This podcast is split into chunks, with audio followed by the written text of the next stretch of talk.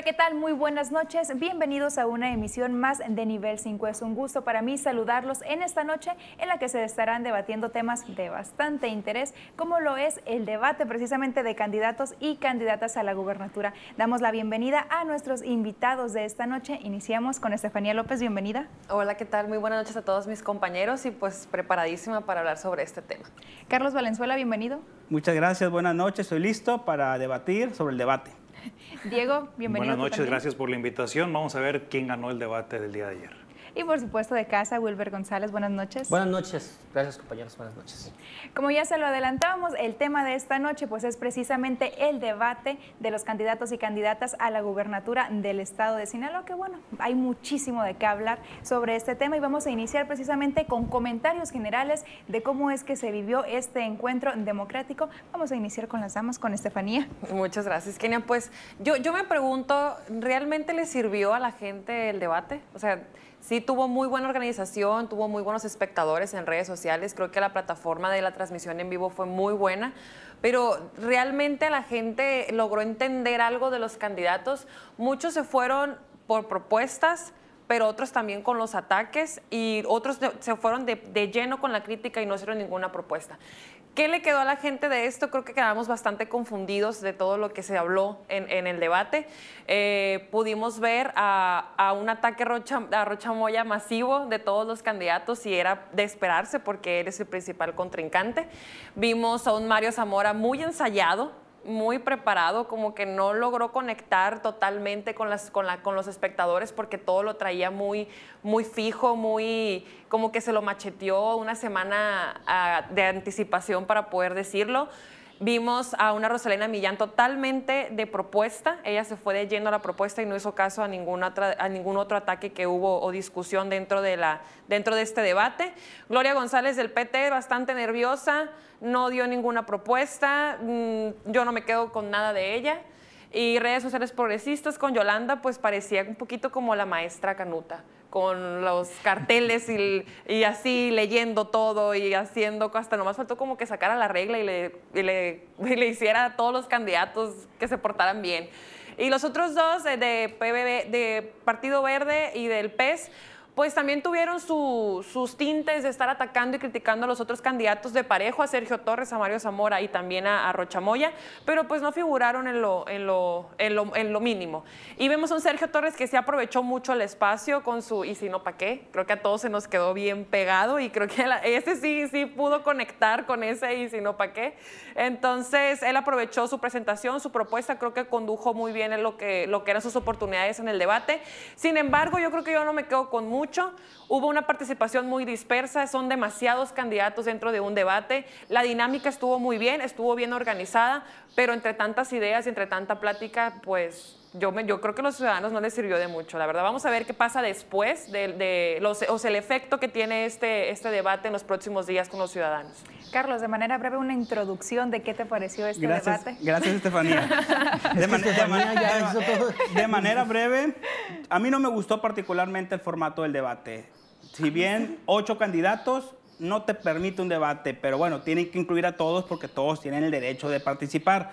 Pero el formato fue muy malo. ¿Por qué fue muy malo? Porque se dejó temas libres. Si son muchos candidatos, tienes que poner uno o dos temas y permitirles que cada quien se desarrolle en esos temas. No lo dejas libre. ¿por pero un solo tema. No lo dejas libre, no, fue tema libre. ¿Era la plataforma política? Y lo pero lo dejaron libre. Tienes que enfocarte en un solo tema. En mi experiencia organizando debates, que he organizado muchos debates, he elaborado muchos formatos, este formato no ayudó. Ocho candidatos no ayudan y se perdieron 12 minutos y medio se dedicaron cada candidato entre réplicas contra réplicas en hablar. Es muy poquito tiempo para dos horas, dos horas, diez minutos que duró el debate no se pudieron expresar bien y el poquito tiempo que tuvieron, muchos no lo aprovecharon. Me quedo contigo, no me dejó nada el debate. Si yo no sabía por quién votar, ahorita estoy en las mismas.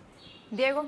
Introducción de manera breve a este debate. A mí sí me, me, gustó, porque yo creo que vamos viendo algo distinto un poquito y lo vamos reflejando. Es más de lo mismo, vemos a los candidatos muy nerviosos. Yo en lo personal sentí ese nerviosismo y me preocupaba un poco en un sentido donde a lo mejor ahorita entramos a profundidad de lo que podemos analizar de propuestas, de todo, pero si vemos la parte de la comunicación, que es lo que hacemos nosotros, se vieron candidatos muy nerviosos. Esos son los candidatos que van a querer gobernar, que se le van a poner de tú a tú a la seguridad, de tú a tú al presidente de la República, de tú a tú a los empresarios. Sí me, me llamó mucho la atención, tartamudeaban mucho, mucho muletilla, leían demasiado, no había una seguridad solamente, y lo tengo que decir, Rosalena Millán se veía una persona que realmente reflejaba esa parte en, la, en, en, lo que es la situación de la comunicación como tal. Eso es lo que yo veo y con eso quisiera yo eh, comenzar para poderlo analizar desde todas las circunstancias, pero sí es un debate que fue, no debate, fue un monólogo prácticamente, se les dio un espacio, se vio organizado, se vio monótono, se vio un poquito aburrido, pero sí es el primero. Vamos viendo de qué forma va a poder impactar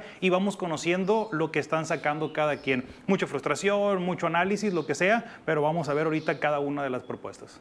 Wilbert. Mira, yo veo un debate, no me gustó, coincido con Carlos, no me gustó el formato, creo que fue un, formato que no permitió mayormente el debate. Creo que no hubo ganador, mm, yo creo que no se gana en un debate, más que nada se contrastan ideas, no vi ideas precisas en torno a una política pública que se pudiera debatir en torno a cómo sería el gobierno de cada uno de los candidatos, muy a pesar de que llevaban como tema abierto la plataforma de cada uno de sus partidos. Yo creo que en esta ocasión eh, quedaron a deber los candidatos, sí se puso divertido, hay que decirlo, sí, sí se puso divertido, sobre todo creo que Sergio Torres le puso, le ahí puso el, eh, el, toque, el toque divertido, quizás Mario ya muy ensayado, pero lo vi los, con los un, comentarios lo de, vi, de, Ricardo y, de, y del otro del, del PES sí, también hacían muy como enfocado, unos chistecillos sí, ahí. Y, y, a Mario lo vi muy enfocado a su discurso, a su trabajo. Creo que, creo que finalmente Mario iba, iba bien, iba bien preparado. El profe, el profe Rocha lo vimos tranquilo, eh, escuchando.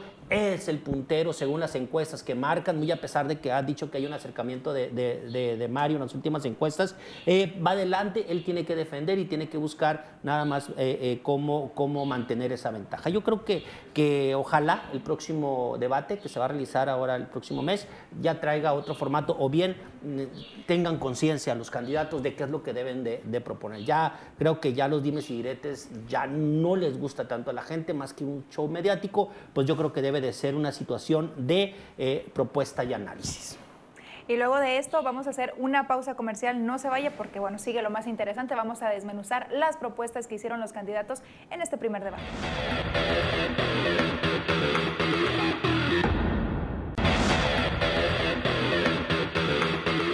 Gracias por continuar con nosotros en nivel 5. Como se lo adelantábamos, es momento de analizar las propuestas que estuvieron haciendo los candidatos, que hay que decirlo, no fueron tantas. Carlos, ¿cómo viste tú esta cuestión? Gracias, Estefanía, por, por darnos tiempo de, sí. de, hablar más a nosotros en este bloque. No, por eso te dije a ti. En este no bloque. Vamos a iniciar, voy a, voy a, continuar con lo que dijo Wilber. No se vio quién es el puntero de la elección muy claramente. Rubén Rochamoya era el enemigo a vencer, el rival a vencer, y todos aprovecharon el tiempo para mencionarlo de alguna manera. 43 menciones se contabilizaron, 43 menciones hubo durante este debate contra Rubén Rocha Moya. De esas 43, únicamente tuvo sus derechos a réplica de un minuto, las siete que tuvo oportunidad y una contrarréplica es muy poco el tiempo, ¿no? Si vas a debatir algo, tienes que tener oportunidad de, de tener una réplica. Él no la tuvo. En alguna ocasión creo que sí como se las que preguntaron. se perdían las réplicas, pero, Carlos, se perdía como que el hilo de, de los temas. Sí, que na, nadie, nadie, ningún candidato, hay que decirlo, replicó algo en base a la presentación de la plataforma. Fueron muy pocas las propuestas, incluso hubo candidatos como Ricardo Lufo Mendoza que hasta la conclusión dijo algunas de sus propuestas de manera muy rápida, dos minutos tuvo y no aprovechó el tiempo, ¿no? Los que hemos seguido las campañas, hemos escuchado el discurso de Mario Zamora, de Sergio Torres, de Rubén Rochamoya, incluso Rosalana Millán. Son las mismas propuestas, el mismo speech que han venido repitiendo uno y otro y otro día en todos los eventos, en las conferencias de prensa, en los comunicados de prensa. Y ayer fue repetir lo mismo. Yo vi a Rocha, a pesar de los ataques, lo vi muy tranquilo, no se enganchó, no se enojó se dedicó a lo suyo y contestó algunas cosas a Mario Zamora particularmente y al final a Ricardo Mendoza, pero él se enfocó en lo suyo, él su camino es continuar con esa ventaja que le dan las encuestas. Todas las encuestas le dan ventaja, unas más, otras menos. Y ayer se vio muy bien. Sergio Torres estuvo muy propositivo, contrastó ideas, contrastó propuestas. Y Mario Zamora se dedicó más a atacar. Proponía, pero más atacaba. Le da más prioridad al ataque. Y y no sé si su estrategia le vaya a funcionar, porque si yo lo veo en las últimas semanas, a raíz de las últimas encuestas que se han publicado, lo veo muy desesperado y lo veo con una actitud de muy bravucón, de querer provocar, de ir al enfrentamiento, de ir al, al, ataque, particularmente con Rocha, grabándolos en cuando tienen acercamientos, exhibiéndolos. Cuando el senador, el senador con licencia se ve muy tranquilo, sí, Mario, sí, yo, yo lo veo, yo pero lo de, ayer sí fue muy evidente, ¿no? Y eso, no sé si a la gente le guste ver ese tipo, un candidato así o un candidato que proponga, ¿no? Roselena Millán coincido con Diego, ella se dedicó a dar sus propuestas, incluso dijo, yo no me vengo a pelear, mientras ustedes se pelean, yo propongo. Y fue la más centrada. hay tantas cosas más La más centrada en sus propuestas. Hay muchísimas cosas importantes en Sinaloa, hay muchas necesidades en Sinaloa como para ponerse a pelear, ponerse a recordar las alianzas, ya lo sabemos, ya lo han repetido una y otra y otra vez, ya sabemos quién se alió con quién, por qué se aliaron, y el resultado es este, ¿no? Hacen falta propuestas, si el, el formato es malo si el tiempo es muy limitado, dedícate a contrastar tus propuestas con la de los otros. Todos tienen propuestas de generación de empleos. A ver, la tuya es buena, la mía es buena, yo quiero dar crédito, yo también. Carlos, y precisamente hablando de propuestas y de generación de economía, pues queremos escuchar a Diego, el economista, cuál es su opinión respecto a las propuestas que, que hubo en el tema económico. Yo creo que les falta demasiado, este, lo tengo que decir, demasiado actitud académica. Están muy mal, no, no es lo que esperaba no tienen un conocimiento de la economía, no tienen un conocimiento básico de lo que es todo esto. Veíamos la propuesta del candidato del Verde, donde decía, no nos vamos a endeudar, no podemos obtener créditos para levantar la economía. Tenemos, pues yo creo que es el principio número uno. Hay que explicarle que para poder hacer negocios tienes que endeudarte con un crédito. Por ahí decía Mario Zamora, te, no podemos tener las tasas de interés altas porque los créditos que hoy, que los jóvenes, pues hay que recordarle, no, no sé quien lo está asesorando, que la tasa de interés que tenemos hoy es la más baja en la historia de nuestro país. Entonces, ves un poquito, quieren utilizar el impuesto sobre la nómina, que ya lo hemos explicado mucho, el presupuesto que se ha ido para poder aplicarlo un poco a los jóvenes. Yo creo que marcan en el sentido de, ok, lo tengo dividido hablamos de seguridad, hablamos de empleos, hablamos de economía, hablamos de salud, hablamos de familia y cada uno tiene las mismas propuestas y empieza a analizar. Cuando se encargan de economía, tocan la parte, por ejemplo, del turismo. el turismo se está yendo.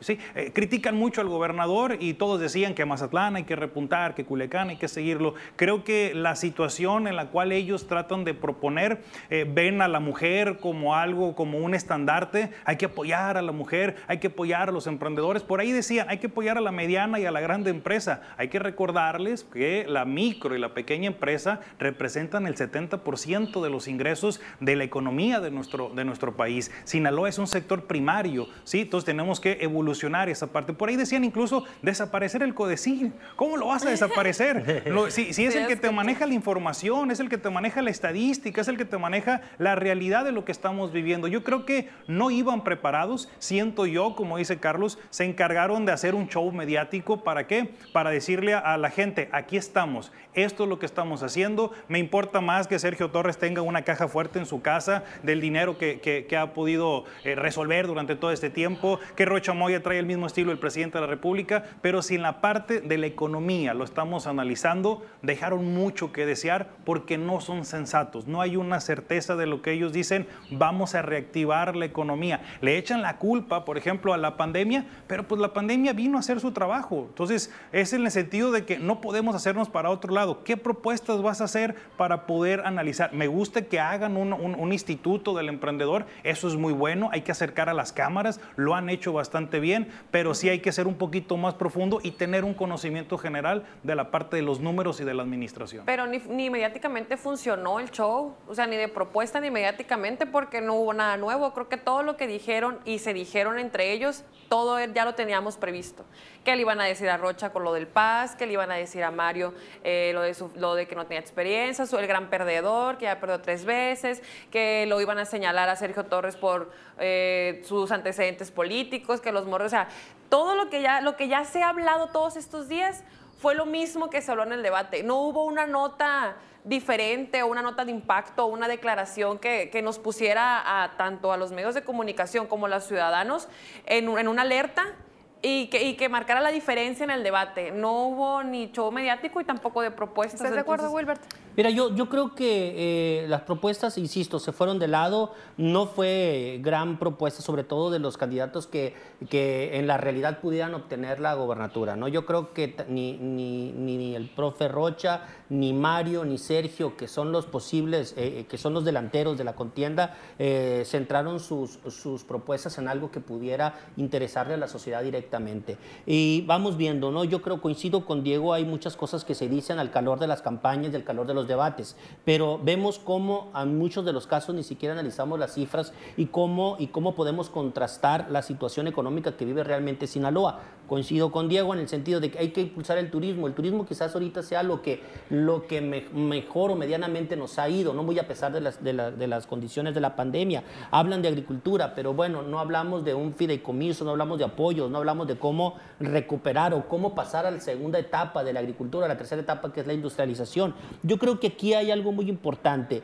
más allá de los, de los conceptos políticos y de, una, de un discurso que tiene que ver con el ganar eh, filias en torno a si me aviento frases o si, o si digo este, un chascarrillo, la gente pueda creer en mí o criticarse, tomarse una foto con, con, la Gilbertona o con algún youtuber. Yo creo que aquí lo importante es, y es en donde se debe de centrar, y ojalá, repito, el próximo debate tenga eso como, como objetivo, ¿no? Mostrar qué realmente están proponiéndonos. Una cosa, yo creo como un error retirar el CODECIN, yo creo que el CODECIN es un organismo que ha servido para Hubo la un, un contraste ahí, Sí, hubo otra sí, propuesta sí, que decía sí. fortalecer. Sí, fortalecer el Torres CODECIN propuso y el- y fortalecer un y- instituto, ¿no? sí. Y crear un instituto de- del emprendedor. Yo creo que son propuestas que se pueden retomar y que podemos analizar y quizás lo salvable en el ámbito económico. Pero yo creo que ahorita los candidatos están más eh, enfocados a recuperar popularidad, a, buscar su popularidad, que buscar una, una propuesta. Eh, vamos viendo cómo se desarrolla esta segunda parte de la campaña, ya prácticamente un mes, eh, un mes y una semana prácticamente de campaña que sigue, y vamos a ver cómo se desarrolla en ese sentido. La realidad es que no creo que la confrontación sea algo que les pueda servir a los candidatos. Bueno, con esto hacemos nuestra segunda pausa comercial. No se vaya de nivel 5 porque todavía hay mucho más.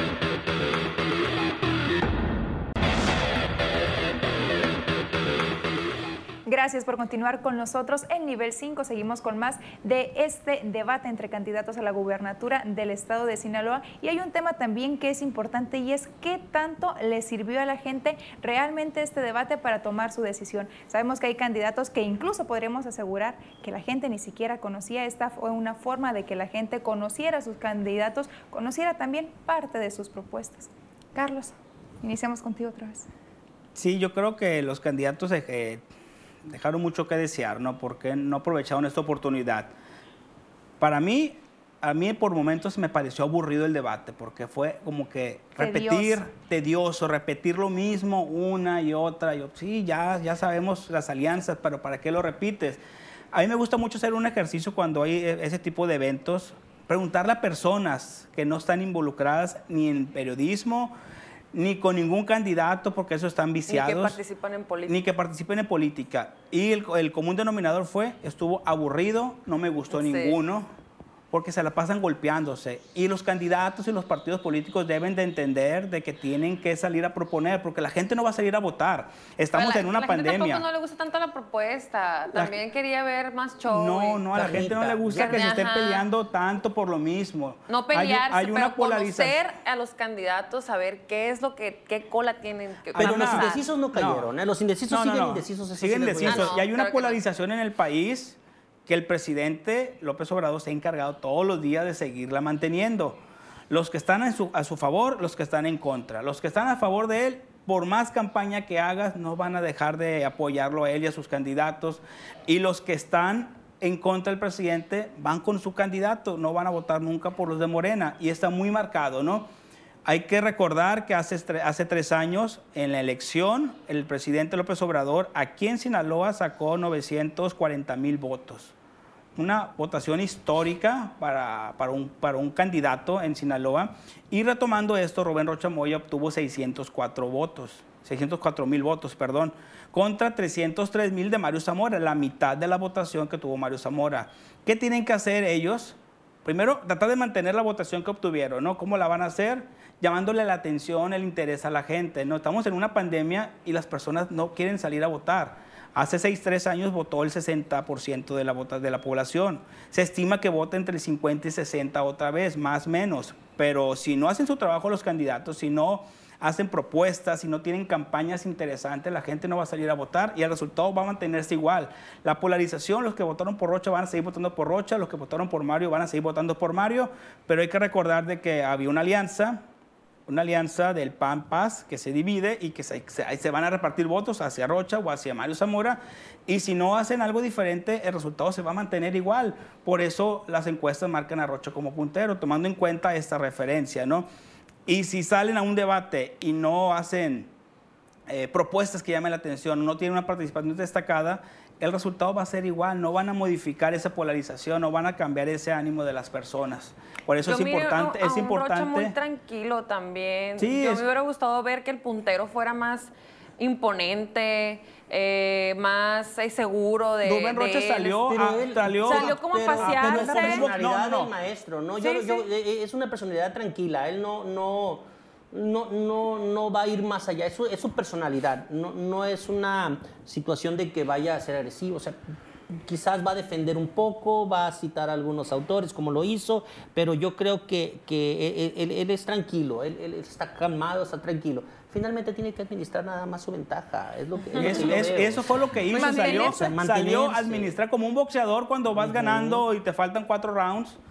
Pum, marcas golpes, Así es. esquivas, hacia atrás, hacia adelante. Eso fue lo que hizo el ¿Quién es día de ayer. Eso fue ¿Quién lo, es- eso quién es fue su lo que se vio. ¿Quién es el jefe de Rocha Moya? Presidente de la República. ¿Te acuerdas el último República? debate? Cuando salieron de Ca- Canallín y todo ¿De qué- de esto. ¿Qué, qué, qué hizo el presidente? ¿Qué hizo Andrés Manuel? Tranquilo, no se metió en problemas. E incluso ni saludó, se fue y están los memes, los videos y todo eso. Rocha Moya eso hizo. ¿Por qué? Porque no va a caer en el juego. Tenemos un Mario Zamora joven, que es lo que quiere que es llamar la atención. A eso fueron los candidatos. Ahora, ¿qué quiere la gente? Realmente uno como, como mercadólogo, ¿qué le puedo vender yo al, televidente, a los jóvenes, a la gente grande, a las señoras, a las amas de casa? ¿Qué les van a vender? ¿Qué les voy a proponer para decir, quiero que votes por mí? Muchos de los que salieron, hablamos de la persona, yo estaría hablando hasta del partido, ni conocí algunos partidos. Entonces es que van a buscar el registro, pero ¿qué es lo que, lo que, lo que van a hacer ellos? ¿Es populismo? Decir que vamos a, a- a dobletear el salario mínimo porque no hay, o sea, es inviable todo ese tipo de cosas. ¿Qué vamos a Yo hacer? creo que ninguno se vendió bien, a, a excepción de Sergio Torres, que pudo eh, administrar un poquito más sus participaciones y le pegó el- el- el- la frase final que no a todos les pegó. A Mario Zamora considero que no le pegó lo suficiente. Ah, tenía un hashtag que lo promocionó Eh, y al final se le olvidó, ¿no? Eh, Las sí lo mencionó en todas sus participaciones, pero no, Sí, pero no- al final no se le pegó. olvidó. Ajá, entonces yo creo que Sergio Torres ahí fue, fue el, que, el que pudo haber administrado más su participación, pero fuera de eso, eh, y retomando un poquito de qué tanto le sirvió a la gente, eh, yo creo que ahí el, el ganador va a ser el que saque más memes y el que saque más videos cortitos o, o- o- o contenido para redes sociales y para los medios de comunicación. Pero eso va a un mercado. Yo, yo creo que eh, ese, de- de- en ahí en el debate no hubo ninguna ganancia, no hubo buena venta, yo no los compré a ninguno, pero vamos a ver qué pasa posterior al debate. O sea, yo creo que el que genere más contenido para estar bombardeando a la gente de lo que hice o lo que dije en el debate es lo que va a contar. A lo mejor y ahí ya se va a reflejar un poquito más el impacto o la preferencia que pudiera ya eh, adoptar alguna persona a favor de algún candidato en lo, en lo posterior al debate, no por el debate en sí, sino lo que se despliegue, el que saque más memes, el que le haya pegado la frase, el que la, esos tipos de cositas que a lo mejor quedaron en la, en la, en la gente, pero porque lo vio en el Facebook o porque lo vio en Instagram. O sea, el debate no sirvió para nada. Lo que va a servir va a ser lo, lo que hagan después los Pero candidatos siquiera, y sacarle pero ni provecho a siquiera eso. para memes di- dieron material. No, ni para eso. o sea, ni, para Diablos. eso fue divertido. Quizás por, aquello, por aquellas frases de citar a una, una tienda departamental, quizás por ahí, ¿no? Pero al final de cuentas yo o creo el que, se, para o el que se comparó con Jesucristo, ¿no? Que se comparó como con Sí, Jesucristo pero en, la, pues- en la cruz, ¿no? También, pero quien se compara con Jesucristo tiene que tener también mucha calidad moral, ¿no? Para poder compararte con Jesucristo, ¿no? Yo creo que eh, eh, eh, es... ¿Podemos es- hablar de calidad no, moral ahí, Wilmer? Pues es que ese es el problema, pues cada uno tiene... Eso es lo que tenemos que conocer de los ¿Qué, qué candidatos. tenemos ¿no? que hacer para que, para que realmente sí sirva ese debate? O sea, para que realmente sí le quede algo a la gente. ¿Dividirlos? Pues mira, no yo- ponerlos a todos. pero no cambiar el sería. Dejar, exactamente. Pero no sería Dejarlos que hablen No, solamente de un solo tema o solamente de propuesta. O, por ejemplo, hoy de- todos de vamos a hablar de salud. Yo creo que debe de ser, y, Oh. lo- y, lo- y quizás nuestros amigos del IES lo vean, ¿no? Este, y- y yo creo que debe de hacer bloques, debe de hacerse por bloques y, y tener uno o dos temas o tres temas que pudieran desarrollar entre sí y en base a esos temas y con base a esos temas, perdón, pues poder ya desarrollar una idea. Sin embargo, yo creo que la idea de la libertad del tema tiene que ver más con la cantidad de personas que, que están en un debate. Hace eh, el debate eh, eh, cuando eh, fue, por ejemplo, eh, Mario López Valdés y Jesús Vizcarra, fue un debate muy contundente. ¿Por qué? Porque ese debate marcó diferencias. Toma y daca, ¿Por qué? Porque uno y fue de toma y daca. Fueron dos candidatos. Lo vimos después con Quirino, fueron menos candidatos. ¿Cómo pudieron haber tenido una, una confrontación de ideas? Pero ahorita son ocho candidatos. demasiados. Son Y demasiados. con un son minuto, con demasiados, dos sí. minutos y y, medio, la, y la mitad de esos, la mitad de esos cuatro van a perder el registro. La mitad, la mitad, cuatro van a perder el registro de esos partidos. Sacaron las cartulinas de Oquis. Bueno, tenemos otra pausa comercial. No se vaya, aún hay mucho más de este tema.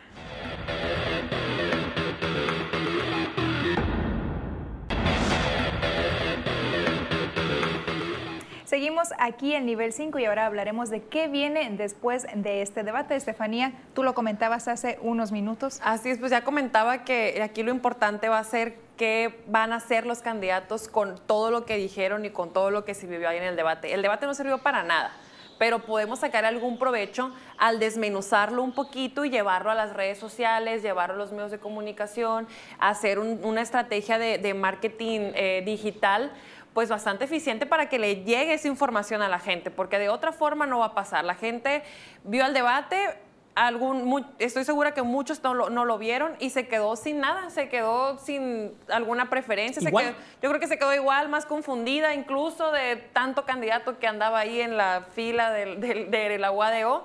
Entonces yo creo que lo importante aquí es que realmente los candidatos sepan venderse, ya no en el debate, sino en lo posterior. Que bajen todo eso que dijeron ahí en, en- en- el- en la plataforma, en el debate, acá a las redes sociales, a la cercanía de la gente, en sus reuniones, eh, cuando vayan a, a entrevistas a los medios de comunicación, ahí va a ser cómo realmente sí le va a llegar ese tipo de comentarios a las personas. El debate no marcó la diferencia, el debate yo creo que pasó de noche y ya se nos olvidó, yo creo, hasta mañana ya nadie se va a acordar de eso. Pero sí sirvió de algo. Conocimos a algunos candidatos que no los habíamos visto, ¿no? Había dos, tres candidatos, Tomás Pero no- Sauceda, no- Ricardo Anufo Sí, Mendoza. pero no marcó la diferencia en, en el sentido Sí, del pero- voto, pues no, no, tuvo no, un no, pero ya, impacto. ya no, no, se No, no, presentaron, nada. No, no, no. ya los conocimos, estaban predicando, Diego no conocía algunos que otros, tampoco, no los conocíamos, ¿por qué? Porque nunca habían ni siquiera un comunicado en sus redes sociales, no publican nada. Y la calidad que mandan también. O sea, Y es un partido político que mandas a una... Pero ¿de qué sirve conocerlos? Traen, pues. Sí, ¿de qué sirve conocerlos? Pues si no, para si no- para que se presenten y, y ya presentaron sus propuestas con sus limitaciones y ya la gente, bueno, ya sabemos que hay otro- otra opción, no les comunicó. Ya, no sabemos van- ya que no, hay los dos o tres, sino que hay ocho. Diego, esa cuestión que menciona Estefanía de las redes sociales, te veo que no estás muy de acuerdo.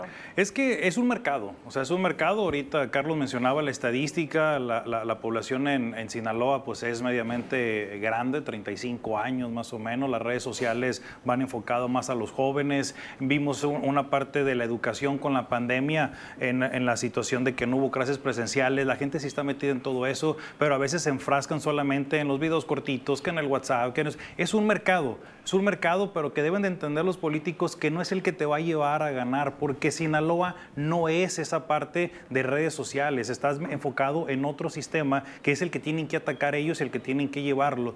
Juegan mucho con eso, juegan mucho con hacerse popular, juegan mucho con la frasecita, juegan mucho con el meme, porque buscan la, la inercia de lo que hemos vivido en los últimos años. Si hablamos de propuestas, yo creo que qué es lo que va a pasar el día de mañana, y lo mencionaba incluso fuera del corte con Carlos, yo creo que dentro de los medios de comunicación como nosotros, tanto como el instituto, debe de hacer un análisis profundo de las propuestas que son totalmente inviables. No podemos tener candidatos que sean totalmente populistas y empiecen a, mejorar o empiecen a hacer cosas y a prometer cosas que no van a resolver y que no nos compete, que no tienen ni siquiera el alcance. Eso nos toca a nosotros, poder transmitirle a la misma ciudadanía, decir, esto no se puede, que hay desabasto en medicamentos, no es culpa del gobierno, no es culpa de esto, hay que explicarles con bolitas y palitos. No es que uno venga a defender, decían que era de probable, por ejemplo, la, atención en el seguro social. La delegación de Sinaloa es la tercera a nivel nacional de, equipamiento, de limpieza, de, de, toda la parte de lo que es seguridad.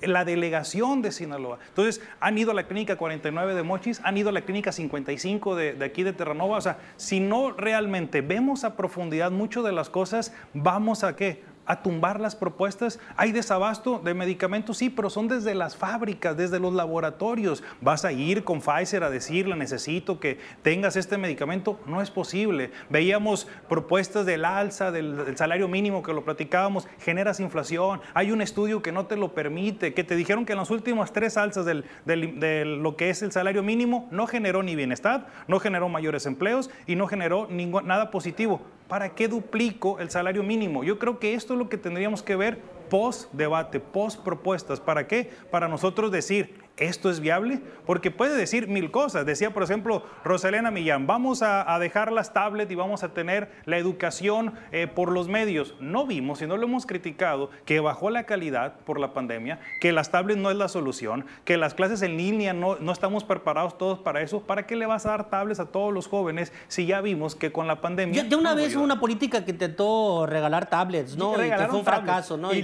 Y laptops, pero nada más fue para para enriquecer a unos cuantos, ¿no? Eh, ya lo vimos. Que es la misma corrupción. Emilio Chauffet Chemor fue el que implementó cuando era secretario de Educación Pública con Enrique Peña Nieto. No sirvió. O sea, yo creo que aquí lo importante es dar las condiciones educativas necesarias. Tenemos un atraso. Y el atraso que vamos a vivir después de la pandemia en el sistema educativo es algo que van a enfrentar los gobernadores ahora a partir de este año. Oye, pero el, tema educativo... no, vi una, no vi una propuesta, perdón, Carlos, no vi una propuesta exacta de cómo vamos a revertir el retraso retraso eh, educativo que va a tener Sinaloa y el país una vez regresemos a clases presenciales, después de un año de estar con clases a distancia. No vi ninguna propuesta. No, ninguna. Ni del profe Rocha, que es académico. ¿eh? mencionaron, mencionaron becas, más becas a los alumnos. Pero mencionaron... Rocha dijo acabar con la corrupción. Sí, sí, sí, pero no. Pues es el discurso de Moreno. Pero no, ni ningún candidato, todos se enfocaron eh, recuperación de, de, los empleos, recuperación económica, pero no dicen cómo.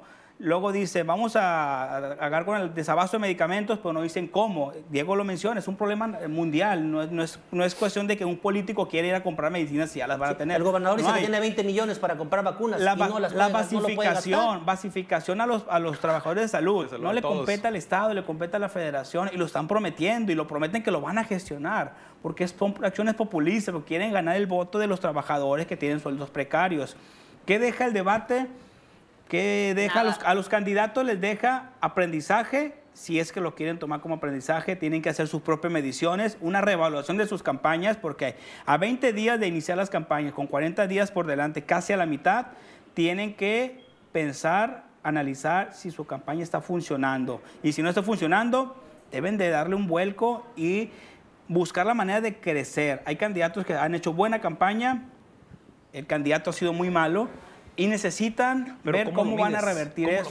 con, los, con las encuestas. ¿Y qué encuesta creemos? No, hay encuestas buenas. hay encuestas muy buenas, pero la encuesta más real es la que hacen internamente ellos y que no se difunde. Oye, Carlos, con todo el respeto, había una encuesta que a Eli Montoya la colocaban como ganadora. Sí, pero son encuestas pagadas. Las encuestas que hacen los partidos internamente y que no las difunden, se autoencuestan. Es la encuesta que ellos analizan para saber en qué sección están mal, en qué municipio están mal. Vamos a reforzar eso. Es el, es el, el desmenuzar las encuestas y meterte con las métricas y los cruces para saber ¿En qué lugar estás mal?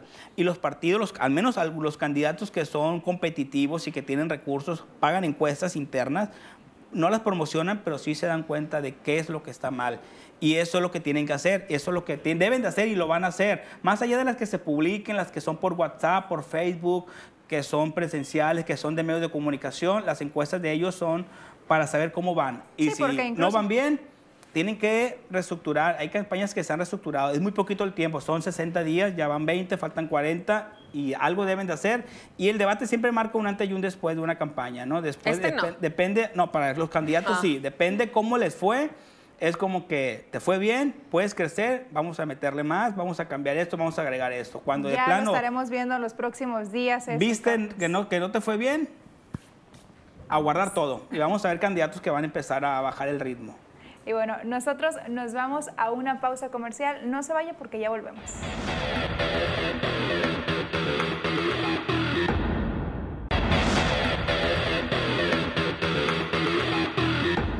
Seguimos con más aquí en nivel 5, seguimos hablando de este debate electoral y bueno compañeros, preguntarles. Vamos a iniciar contigo, Estefanía. ¿Quién crees que hizo mejor desempeño en este debate? Mm, hubo, en tanto, retomando un poquito la comunicación que aquí comentaba el compañero Diego, sí hubo buenas, buenas, buenas participaciones. Eh, algunos venían muy ensayados, otros venían más improvisados, otros más relajados, otros bien intensos pero ya evaluando un poquito ya la, participación de cada uno de ellos, creo que Rosalina Millán se condujo muy bien eh, al, referirse solamente a las propuestas y en darse a conocer. Creo que ella tenía pues sus textos bastante eh, estructurados, eh, no se vio que leyera, tiene fluida la comunicación y creo que fue muy limpia en su participación. Pero no debatió. pero no, no debatió. Fue, un monólogo. Por otro lado, por otro lado, creo que el otro que también pudo aprovechar muy bien sus participaciones, como lo comentaba, fue Sergio Torres, de Movimiento Ciudadano. Estoy encantado. ¿Pero por qué? Porque creo que tocó todos los puntos que tenía que tocar. Creo que traía muy, muy bien estructuradas sus participaciones. Pues y se fue desde la presentación y en todas sus participaciones se presentó. Y soy Sergio Torres y vota, por mí. Y, así, se fue en todas sus participaciones, pero en ellas también metió la crítica, el ataque a cada uno de los candidatos, el ataque a Rocha, el ataque a Mario y también sus propuestas que fueron bastante concretas. Entonces creo que ahí los dos, creo que ellos me agradaron más. Mario también me gustó, pero él iba, estaba muy ensayado. Entonces eso le quitó un poquito de eh, personalidad, fluidez, naturalidad a su participación. Entonces eso nada más sería el comentario con Mario. Y de Rocha, eh, pues el puntero de las encuestas, pues lo miré un poco flojito, entiendo que es su estilo, ya lo decía el compañero Wilber, que él es así, pero me hubiera gustado ver un Rocha más, más imponente, más participativo, con, con un poco más de, de, presencia en el escenario. Creo que lo vi muy flojo, muy, muy así relajado y eso pues me, se me hizo que dio una imagen no tan buena, una imagen de... ¿Pero por qué? Carlos. Porque qué imagen te da a ti Rocha cuando lo ves debatiendo? Como ternura como ternura. Ajá. Bueno, pues a lo mejor muchas personas lo van a ver como el abuelito y van a votar por él. no, eso es una ventaja, una desventaja. el presidente López Obrador porque, porque da ternura. Porque lo ven como el cabecita de algodón, como el abuelito. Sí, entiendo, pero en, mi, desde mi perspectiva, desde mi, desde mi punto de vista, me hubiera gustado ver que el puntero de las encuestas pues fuera alguien que me trayera más, que, que me llamara más la atención y que sus participaciones fueran contundentes, fueran de una persona que, que realmente está arriba de las encuestas. ¿Y pues es que se vio que está arriba de las encuestas. ¿Por, por qué está arriba? ¿Por qué, Rocha Moya decimos, ok, es una persona que te da demasiada tranquilidad? ¿Por qué la gente tiene esa preferencia? Porque a lo mejor es una persona que. No totalmente es Rocha, no, también la marca Morena. Porque ya votó por él, ya votaron por Rocha hace, hace tres años. 604 mil sinaloenses votaron por Rocha para que fuera gobernador. Decidió por Rocha Moya y Melda Castro por encima de Mario senador, perdón por encima de Mario Zamora y de su compañero de fórmula, no recuerdo quién. Era Ah, perdón, Rosalena Millán. Rosalena es cierto. Y Mario eran compañeros, eran compañeros de fórmula. Y ahora están los dos. Y ahora están separados. ¿Y qué está haciendo Rocha? Manteniendo su ventaja, ¿no? Buscando que esos 600 mil al menos se le mantengan ahí Sí, sí, y claro. vuelvan a votar por él. Yo estoy seguro de que muchos van a, vo- van a volver a votar por él. ¿Por qué? Porque han sido tres años en los que se ha conducido de una manera ¿Cuál fue la mejor muy tranquila en el, en el debate. A mí me gustó mucho la participación, coincido con Wilber, ¿Cuál con Estefanía, Sergio Torres. ¿Por qué? Porque se presentó, expuso su hoja de vida, trayectoria política, dijo propuestas Atacó. Y atacó, pero de una manera inteligente. De una manera recordó las cosas que se han hecho mal, que han hecho mal los otros gobiernos, y eso le permite no caer en una confrontación como lo hicieron los demás, que se vio que fue una confrontación muy personal. Hay un enojo, unos conflictos internos entre los candidatos y otros personajes que yo también me pregunto, me pregunté muchas veces durante el debate, ¿Cuen es candidato? Ah, eres noveno. Héctor Cuen es candidato, es el noveno candidato. Era el ¿Por qué? noveno. Porque todos hablaban de Cuen. Se hablaron 43 veces de Rocha, yo creo que de Cuen hablaron otras 40 veces. Hay una fijación en contra de Cuen. En contra Cuando de Cuen es protagonista en esta elección. Cuando ¿eh? Cuen simplemente es un dirigente de un partido que está acompañando a Rubén Rocha Moya. Es cierto, lo acompaña a todos lados. tan simplemente. Como dirigente, sí, pero no es el candidato, ¿no? Y eso, y, y el hecho de que, de que los, los contrincantes se vayan contra Héctor Cuen, eso le quita presión a, Ru- a Rubén Rocha Moya. ¿Por qué? Porque no lo golpea, realmente no lo golpeaban a él. Por eso es que puede que Lo más. golpeaban a Cuen, golpeaban a, a otros candidatos que van por las alcaldías de Ahome, Culiacán y Mazatlán y desviaban la atención y eso le favoreció mucho a Rocha. Sí, lo golpearon por las alianzas, pero en realidad los golpes fueron hacia las otras personas. Gracias, Carlos. Vamos a regresar con más aquí en nivel 5. Nos queda pendiente Diego también con su conclusión y Wilbert.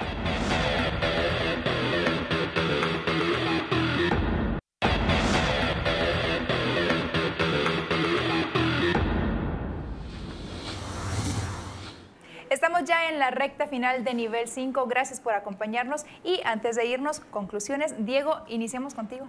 Fue un buen debate, yo lo, lo aplaudo, aprecio realmente lo que hayan la libre expresión. Conocemos a los candidatos, conocemos a los partidos, que yo en persona no conocía a varios, pero sí es una libre expresión, es un monólogo, no es un debate como tal. Estamos acostumbrados pues a una contienda distinta, que es lo que veníamos trayendo del pasado, pero hoy, hoy podemos ver, hay que mejorarlo. Ojalá los medios de comunicación se puedan a, abordar todo este tipo de temas, sean un poquito más seccionados. Eh, la verdad que dejarlo a libertad va a ser complicado, pero sí es una buena oportunidad la que estamos viviendo. Tenemos que segmentar hacia qué es lo que están haciendo cada uno de los candidatos. Están haciendo muy buen trabajo porque están viendo ellos realmente hacia dónde está golpeando. Si van hacia los jóvenes, si van hacia las amas de casa, si van hacia la gente mayor, si golpetean la economía, si nos vamos a la educación. Y eso es lo que ayuda un poquito a tener. Hay que invitar a la ciudadanía, aparte de votar, sino que realmente lean e investiguemos a profundidad cada una de las propuestas para que nosotros podamos salir